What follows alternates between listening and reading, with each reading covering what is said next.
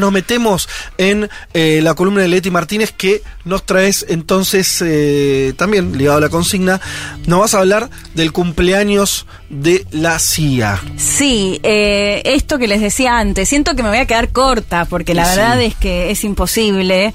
Eh, pero bueno, vamos a contar un poco sobre todo esto, la creación de la Agencia Central de Inte- Inteligencia, eh, agencia exterior de Estados Unidos, o sea, si bien en algún momento operó con alguna circunstancia nacional, se supone que tiene que ver con, la, con garantizar la seguridad nacional de lo que está pasando sobre todo fuera del país.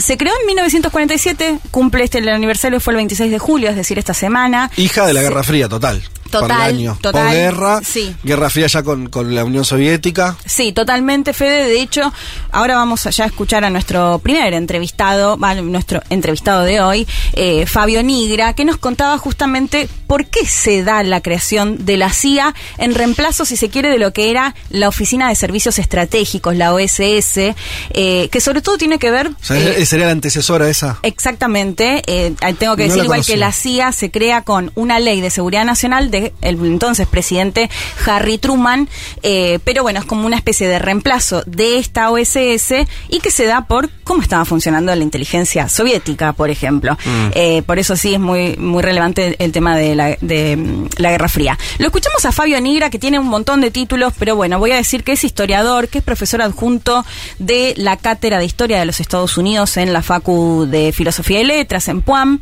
eh, y que también escribió el libro de La decadencia de los Estados Unidos de la crisis de 1979 a la mega crisis del 2009. Él nos contaba en este primer audio, eh, bueno, este contexto, este marco en el cual se crea la CIA. La CIA se crea en el año 1947 en el contexto de la ley de seguridad nacional dictada por el presidente Harry Truman, en el contexto de el origen de la Guerra Fría y la doctrina Truman de la contención. Es tributaria de la que había sido la Oficina de Servicios Estratégicos, que era la, la- la- la agencia de inteligencia de Estados Unidos durante la Segunda Guerra Mundial, pero ya para eh, el fin de la Segunda Guerra Mundial la habían desactivado a la OSS y ven que están sensiblemente retrasados respecto a los soviéticos, los ingleses, que tenían servicios de inteligencia con mucha tradición y se los estaban comiendo a los estadounidenses en todas las áreas del mundo. Entonces se, decide la creación de un servicio de inteligencia nacional. La bibliografía habla de que tenían muy poca experiencia, que no la tenían muy clara y que se fueron haciendo a los golpes. La CIA es la más conocida, lo que no quite la que, una que tiene más presupuesto. En Estados Unidos, a la vista, hay no menos de 17 agencias de inteligencia diferentes. Un poco lo que decía Fede hoy de cómo lo retrata, cómo se retrata la CIA, por ejemplo, en las películas y esto Ajá. de golpe. Bueno, eh, es interesante porque esto siempre hablamos de la CIA, pero hay 17 servicios Hoy hay de 17. inteligencia, al menos. Eso es lo que, lo que decía que Fabio.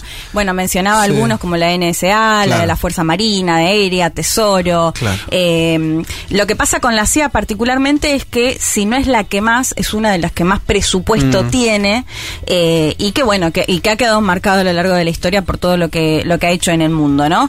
Eh, a ciencia cierta no se saben un montón de cosas porque la gran mayoría son secretas. De hecho, nos enteramos de esto cuando se desclasifican recién los documentos. Pero se calcula sobre todo con lo que tuvo que ver con eh, las revelaciones de Assange y demás, que al menos tiene 20.000, un poco más de 20.000 empleados. Esto que les contaba antes, si bien por ahí el estereotipo es del espía que va a otro país, que hace un golpe de Estado, que lleva adelante un golpe de Estado, que también es cierto, digamos que también es una parte cierta, la gran mayoría trabajan en una oficina en Claro. Estados Unidos. Perdón, la peli de ayer era el, eh, uno de los fetiches esto de cómo cuenta las historias, que es un agente de la CIA Sí. importante, va a una cárcel, Sí. entrevista a un preso que le quedaban como 20 años y dice, yo te saco, te cambio la vida Sí. y sos nuestro. ¿Viste ese tipo de reclutamiento entre ilegal, eh, ¿entendés? Como por fuera de, Sí. eh, como esa cosa bien eh, oscura, ¿no? Sí, te saco y además tu vida va a ser otra. Que no sé si por ahí la norma no es así. El ingreso a la CIA, ¿me entendés? Pero eh, Hollywood lo retrata mucho de esa manera. Bueno, es que hay, es- lo que decía, el listado es tan largo Mm. de las ac- acusaciones que hay acerca de lo que hizo la CIA, la manera de interrogar, por ejemplo, es una de, de ellas, de cómo interrogaban a supuestos, bueno, acusados de, de terrorismo, ¿no? A, a otras cuestiones, eh, es inmensa. Pero eh, quería mencionar porque cuando hablamos de éxito, lo que les decía antes, ¿no? Bueno, éxito significa que la operación que querían llevar adelante finalmente la, la concretan, Sí. más allá de que sea un golpe de Estado. Uno que se considera el primero, uno de los primeros de acá de la región, Ajá. fue el de Guatemala en Claro. 1954, Jacobo Arbenz. De hecho, recuerdo que hicimos un perfil sobre Sí. él, así que quienes estén interesados. Después también, por supuesto, lo que tuvo que ver con el paradero del Che Guevara y el, el posterior asesinato. Pero van hasta Lumumba en el Congo, que también hicimos un perfil sobre eh, Lumumba. Pero estás contando todas acciones que donde que- la CIA estuvo. Sí, que estuvo. eh, En particular la CIA. que, Sí, que, que- que participó la CIA. eh, de hecho, lo de Guantánamo, incluso estos interrogatorios, también está acusada la CIA de llevar adelante estos que le ponen música muy fuerte, Ajá. que los ahogan, bueno, Ah, mira, yo pensé que era el ejército. Pero no, es la CIA. Es que a veces lo hacen, o sea, las operaciones son muchas veces con, por ejemplo, soldados. Ah, digamos que, que contribuyen a la operación que hace la CIA o que, o que organiza o planifica la CIA. Bueno, Bahía de Cochinos en Cuba, que lo mencionaba antes Juan, eh, que en este caso es considerado un fracaso, ¿no? Eh, total, pero eh, bueno, otros fracasos, uno claramente tiene que ver con Irak y el hecho de decir, junto con el M16 británico, que había armas de destrucción masiva y que después se compruebe que esto no había sido. Participaron también del golpe de Estado en los 50 en Irán eh, contra el premier Mossadegh, que había sido quien había nacionalizado el petróleo Mira. y eh, Estado, bueno, o sea, la CIA eh, participa o este golpe de Estado entre algunas de las cuestiones más relevantes. Pero eh, les decía que les traía uno de los considerados fracasos Sí. de la CIA, que eh, se conoce como esto, el túnel de, Berli- de Berlín Ah. u Operación Oro. ¿Cómo es eso, un eh? poco largo el audio de Fabio eh, Nigra, pero lo voy a dejar que, em, Fabio Nigra. Yo le puse negri acá de cariño ya.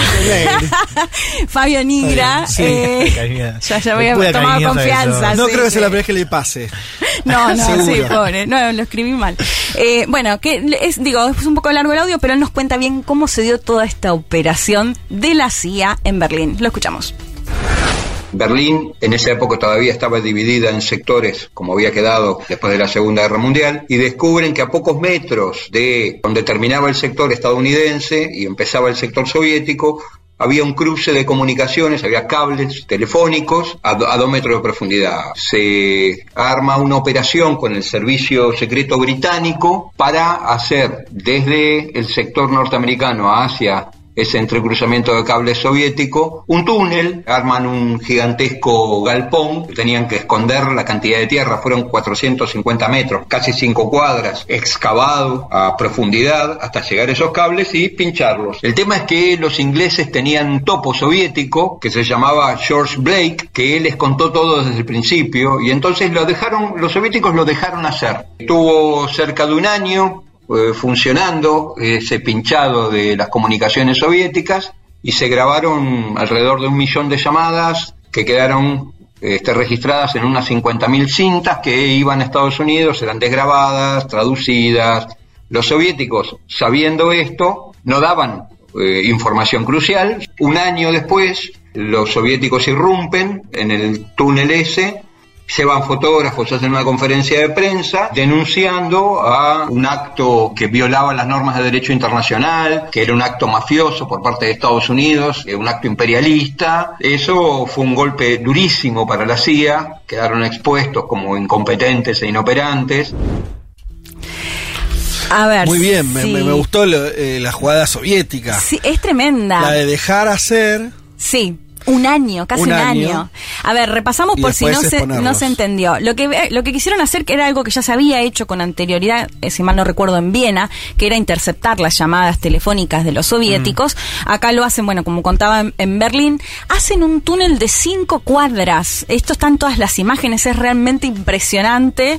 Eh, bueno, es un túnel inmenso para interceptar las llamadas de- telefónicas de los soviéticos, o sea, de la Alemania Oriental, con eh, la Unión Soviética soviética y desde el primer momento eh, los soviéticos estaban al tanto por este personaje que me parece re interesante, Sí. de hecho quizás en algún momento podemos hacer un perfil que se llama se llamaba George Blake, que era un británico que trabajaba para la, eh, la inteligencia británica, Pero pero, que en la guerra de sí. Corea da un vuelco Claro. y empieza a ser un doble agente Doble para agente, los soviéticos también. Sí. Entonces, este personaje, George Blake, les contó desde el primer momento lo que estaban haci- haciendo adelante, llevando adelante la CIA con el M16.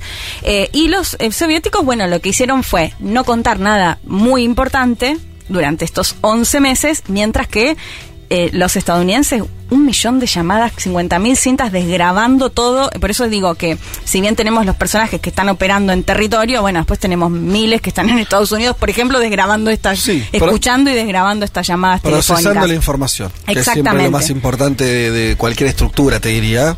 La, la capacidad de procesarla. Sí. Además de obtenerla, después la tenés que procesar. Pero no hay nada más tremendo que es una operación de inteligencia que el otro ya sabe todo.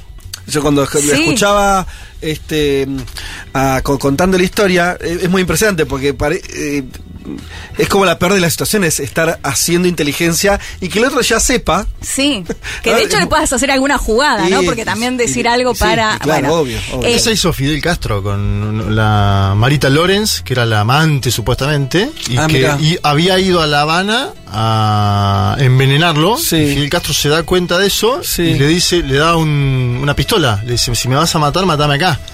La mina no puede hacerlo y se termina yendo. Esa es una historia también interesante de, de Wow. espías. Sí, wow, o sea, esperabas una noche de romance y bueno.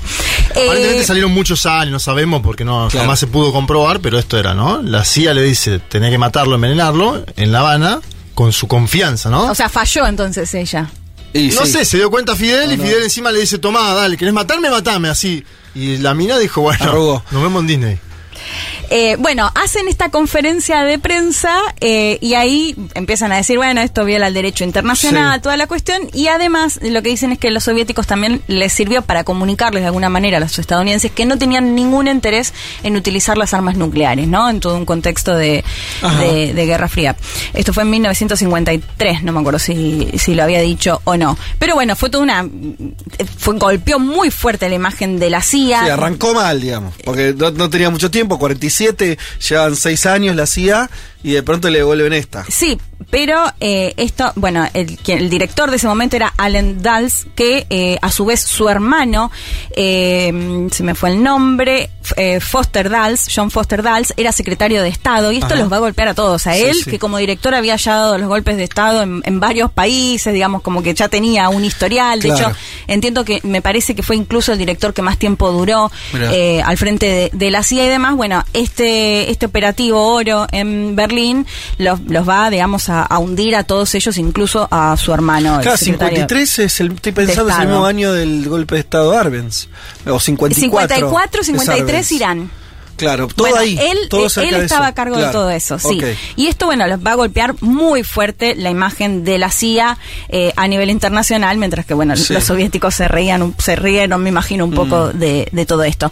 Otro gran fracaso que me contaba Nigra también es lo que tiene que ver con el levantamiento a la revolución islámica en 1979, que también tenemos columnas sobre eso, porque lo que eh, le dijo la CIA al eh, entonces presidente, a Carter, le- de hecho eh, utiliza una frase así como muy particular, negra, que dice, bueno, puedes dormir con frazada, ¿no? Como Ah, quédate todo tranquilo. no pasa nada. Está todo bien, bueno, él ya se tuvo que ¿Cuánto antes le ir y hasta el día de hoy se- se gobiernan, ¿no? Quienes están a favor de la revolución islámica. Esto en 1979. O sea, el mismo año de la revolución le dicen dormir sin Sí, frazada. o sea, previo a toda esta situación, Ah, malísimo. eh, de alguna forma le dicen, ah, no, no, no va a pasar nada acá. Bueno, revolución islámica que perdura hasta el día de hoy. Este también fue visto como un gran fracaso de la inteligencia de la CIA. Ahí tenés a, a Hollywood haciendo al revés. ¿Se acuerdan la película? Argo. Eh, Argo, que es Sí, eh, la, la CIA, la- porque creo que la CIA también, Sí. la, Sí. haciendo un operativo re exitoso de rescate de los que habían quedado ahí la en la embajada. Claro. Eh, pero bueno, la, la, la, la big picture es la que contás vos. Sí, que O sea, no la vieron venir. Claro, sí, no la vieron venir y Sí, eso, sí. Y, y, digamos, y se comprobó que les decían, no, quédate tranquilo, que no pasa nada. Claro. Bueno, Eh, otro de los hechos que me mencionaba también es Vietnam. Dice que la inteligencia sobre Vietnam fue muy, muy eh, caótica. Esto también golpeó muy fuerte Sí, a la no, CIA. Y, y me acuerdo, no sé si lo vas a nombrar ahora, pero se habló mucho de, la, de los parecidos entre Vietnam y Afganistán. Sí, cuando no se pudo prever la rapidez con la que estaban avanzando los talibanes. Totalmente, bueno, Afganistán es otro gran tema. El 11 de septiembre Claro. también, ¿no? No haber visto lo que podía llegar a pasar con los atentados. Eh, si les parece, escuchamos el último audio de Fabio Nigra, que nos contaba un poco a qué considera que se ha dedicado eh, la CIA en, bueno, en sus décadas de, de vida. Lo escuchamos.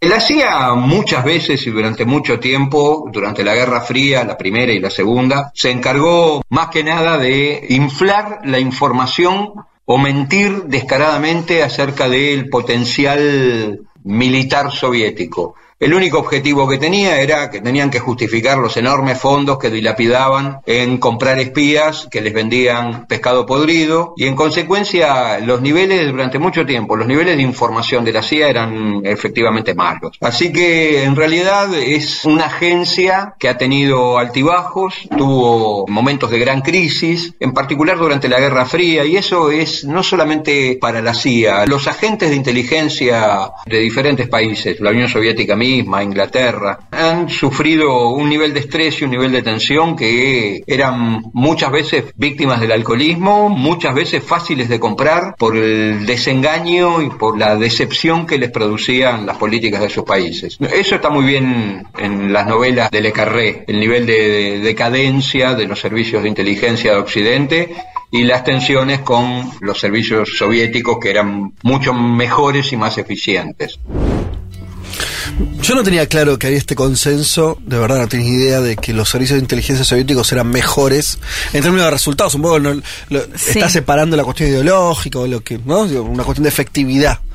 Sí, Eh, de hecho, si lo pensás, tampoco nos enteramos mucho en qué operativos participan la inteligencia. No, yo conozco, eh, los únicos agentes soviéticos que conozco y los amo, son parte de mi corazón, son eh, los de la serie de Americans, que me parecen las bueno. mejores La series. tengo pendiente. No, Sí, Leti, no sé cómo la la viste tengo eso. pendiente, no sé cómo Andate de acá, la- andate ahora Sí, empezá a ver sí, la serie. Sí, la voy, hoy, es- hoy me pongo. Son, primero porque además es algo raro también para, para lo- Hollywood, o Claro. los, son, son personas, son buena gente, o sea, entre comillas buena gente.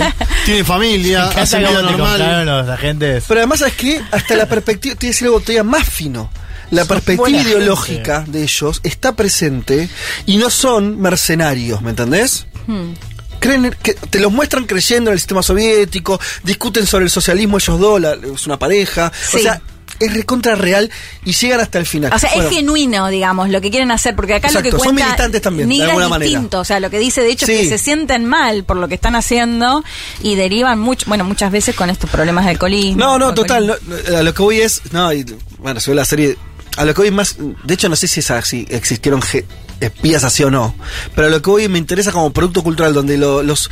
Es la primera vez que veo a, a soviéticos retratados por Estados Unidos que no sean, viste, Ah, el típico claro. ruso eh, eh, seco, Va, feo, dispara malo. sin ningún tipo de sentimientos. sí. Total, ¿entendés? Eh, eso me parece, toda esa la dimensión política, ideológica está buenísima.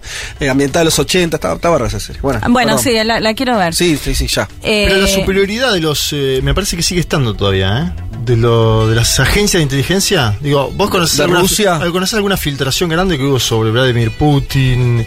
No, es cierto. Y sobre Estados Unidos conocés.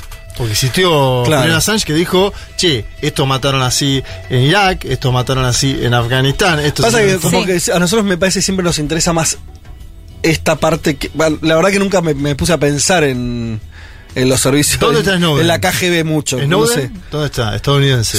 Sí. Bueno. Allá, En Moscú, allá. en Moscú. Esa, esa ficha se le ganaron. Para tra- y trabajando para ello, ¿no? Sí, sí. También hay que ver cuánta posibilidad tienen de los que se arrepienten de alguna forma de estar perteneciendo a la inteligencia. Nos enteramos, no sé, en el caso de los rusos, si por ejemplo los, los matan, ¿no? Vieron que cada No, dos claro. por tres aparece así una Sí, circunstancia sí. media extraña.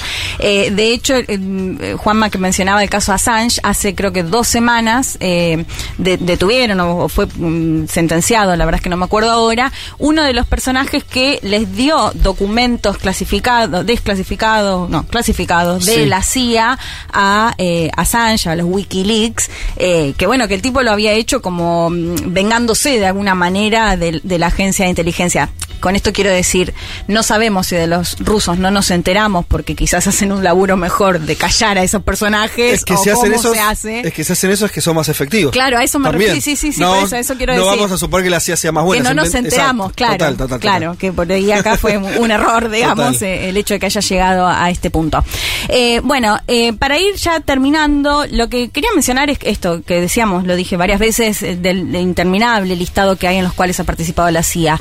Hay algunos, de hecho, que tienen que ver con operaciones, eh, de, digamos, de, de experimentar con los propios humanos, de, de experimentar, por ejemplo, había una un proyecto que se conoce como MK Ultra, que tenía que ver con drogar a los interrogados y, e ir probando, digamos, si confesaban o no confesaban. Bueno, hay un montonazo de este tipo de proyectos de, probar justamente en personas este tipo de, de cuestiones en, en el largo listado, digamos, que ya no solo tiene que ver con golpes de Estado o tortura y demás, sino que es bastante más amplio.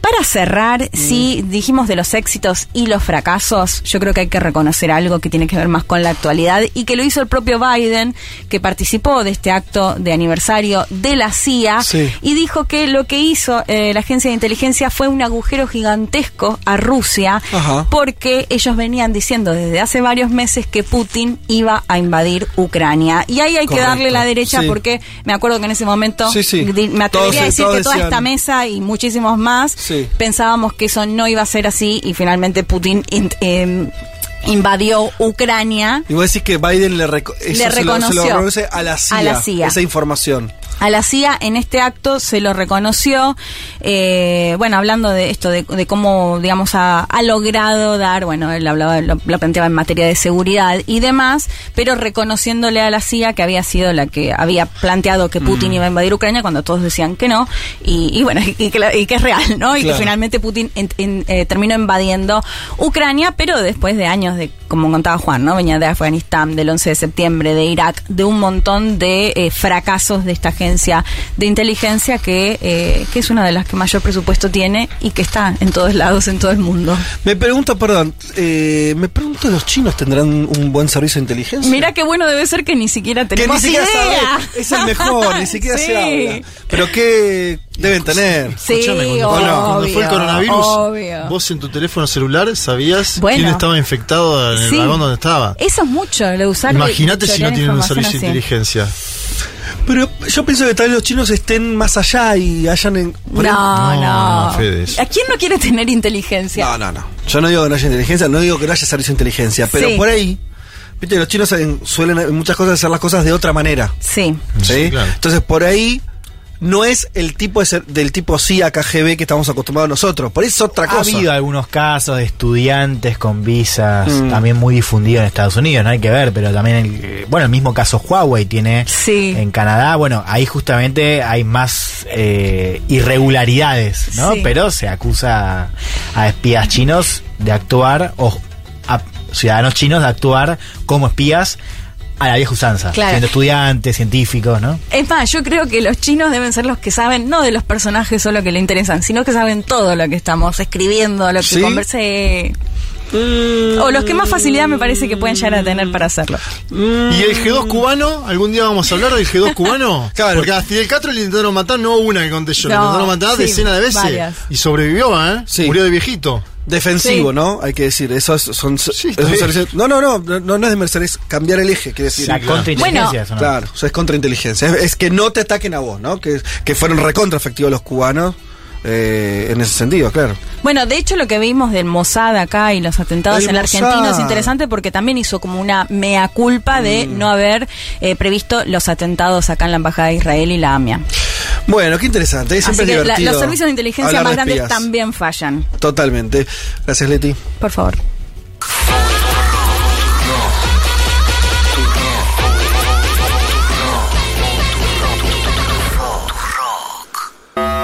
Atención bonaerenses.